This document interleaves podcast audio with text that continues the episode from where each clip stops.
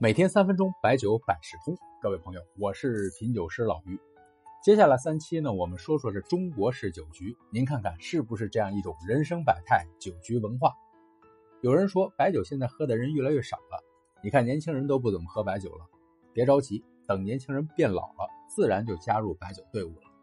中国式酒局，白酒是根，啤酒是干，红酒是枝枝蔓蔓，白酒衬托的是文化，是热情，是氛围。总觉得大碗喝酒、大口吃肉啊，是水泊梁山或者《三国演义》里的内容。但是如果不想端着，放开了畅饮，还得是中国式酒局。一场酒下来，什么酒量、什么酒品、什么类的人，一目了然，一清二楚。中国式酒局呢，是约定俗成的程序，找一个晚上，周末最好从周二就开始张罗，喊这个叫那个，理由根本不需要理由。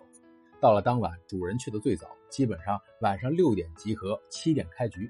早去的围成一堆，要么聊天，要么打牌，总有那么一两个到场就开始电话安排事儿，看起来特别忙。主人呢是吆喝这个照顾那个，直到包间里沙发不够坐了，开始安排大家入席，边洗凉菜边打电话给没来的人，到哪了？就差你一人了，赶紧的，快了快了，楼下了。哎，随着人真差不多，主人一看表，七点十分了，说咱不等了，某某没来，这壶就给他留着了。开场白也特简单，没啥事儿，还有好久不聚，大家凑凑。然后就轮着圈介绍啊，这是张院长，这是李处长，这是张总、胡总，哎，反正是都带位置的。还有一两个实在，小声嘀咕着，还不是，还不是，肯定有人说快了，快了。然后说教中啊，继续进行，这酒局马上就开始。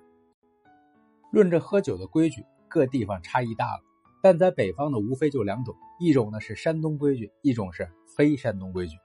一说山东规矩，总有人絮絮叨叨开始。什么主陪、副陪、主宾、副宾、头三尾四等等等等，所有人啊，虽然听过无数遍，也要装作第一次听，频频点头。偶尔啊，再有几个发自肺腑的痛陈在山东喝大了的经历，哎，这才配合的好。这规矩定下来，主人带酒，理由总是要有的。熟人讲感情，生人要讲客套，公家人偶尔还要讲一点联系大局的话。